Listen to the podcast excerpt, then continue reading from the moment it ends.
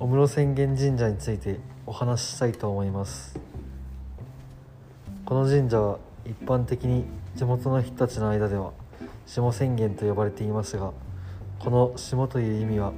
北口本宮富士浅間神社に対する下ではなく勝山にある小室浅間神社を神とした時の下であるという意味を持っています。現在ではその勝山にある2合目の富士小室浅間神社を上浅間と呼ぶことは少なく代わって北口本宮が上浅間と呼ばれることが多いです。主な理由としては2合目にある富士小室浅間神社が勝山の氏神であり吉田との交流が少なかったことや富士スバルラインの開通などによって5合目までの登山道が衰退したことから